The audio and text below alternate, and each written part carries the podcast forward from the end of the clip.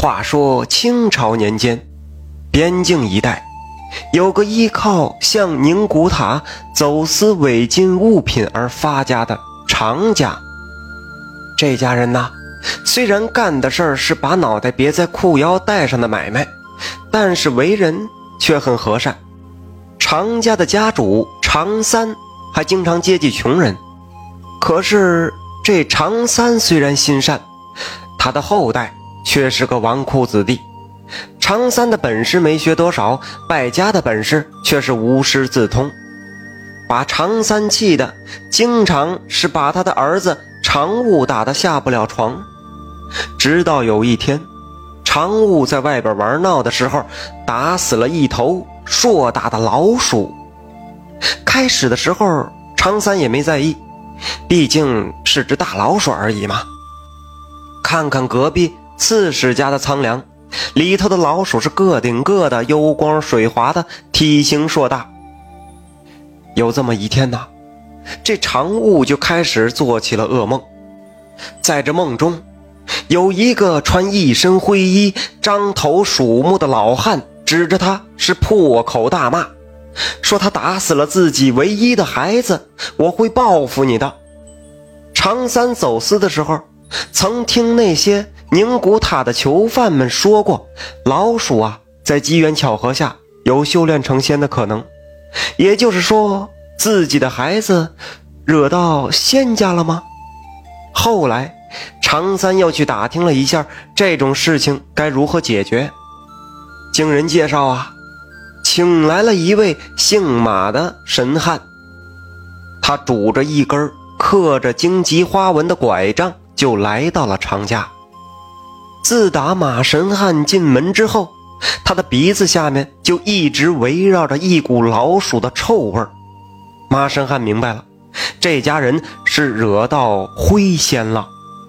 马神汉对满脸期待的常三说：“你这孩子是惹到了灰仙，你且去准备一些牛奶。接下来，不管你听到什么，都不要从后堂中出来，明白了吗？”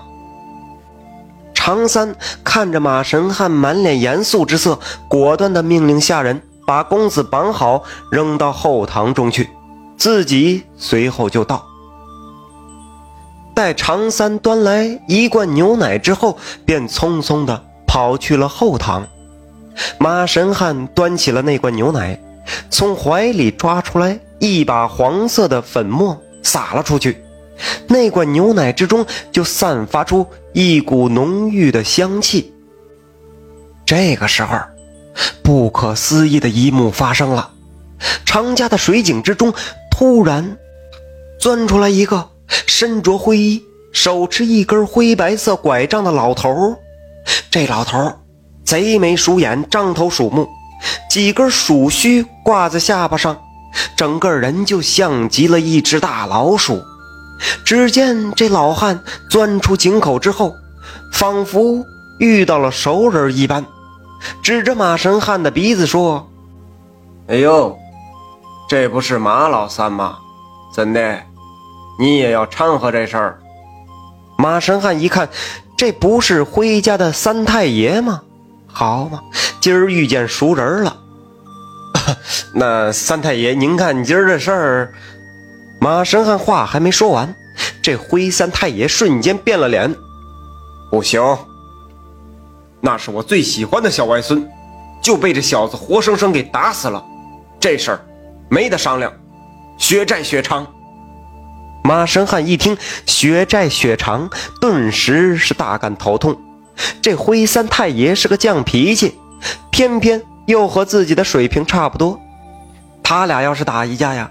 那估计一百年也分不出个胜负来，只好又和他好好商量。哎，嗯，您看这样，我让那混小子给您赔个罪，再让他给您那小外孙立个长生牌一关冢，四十八节供奉不断，您看如何？呵呵，你看老夫像是那么好打发的人吗？这，但这受人之托，忠人之事。今天他这条命您是拿不走了。你，哎呀，没办法呀，老太爷，你也体谅体谅我这劳苦命不是？最后，这位老太爷的脸变了，只说道：“今天，看在你的面子上，让我原谅这小子也可以。只不过，他下辈子要投生到我辉家做一辈子的奴仆。这个条件，总可以吧？”随后，辉三太爷也不听马神汉的解释，纵身就跳入了井中。马神汉招呼常家父子出来，只看常三手上一直拎着根棍子，不停的抽打自己这败家的儿子。等马神汉说完了这个辉三爷的条件之后啊，只看这个常务拉着个脸，一脸的不高兴，结果又惹来常三的一顿暴打。马神汉对常三说：“你可想好了？”你儿下辈子就要当老鼠了，你明白吗？常三没想那么多，只说这辈子还没过好呢，想什么下辈子啊？只是说自己一定要让儿子善待一切生灵，有个稳妥的生活即可。那至于下辈子干啥，反正他也管不着，也管不了。马神汉看常三也看得开。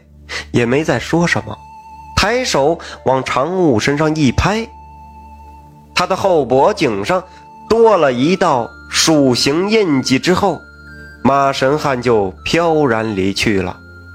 后来，常三金盆洗手，从走私这个行当退出，带着自己历年所挣的钱，买了几亩地，盖了几间房，从此是消失在了。众人的视野之中，感谢您的收听。想继续收听下一集的，那就点个关注吧。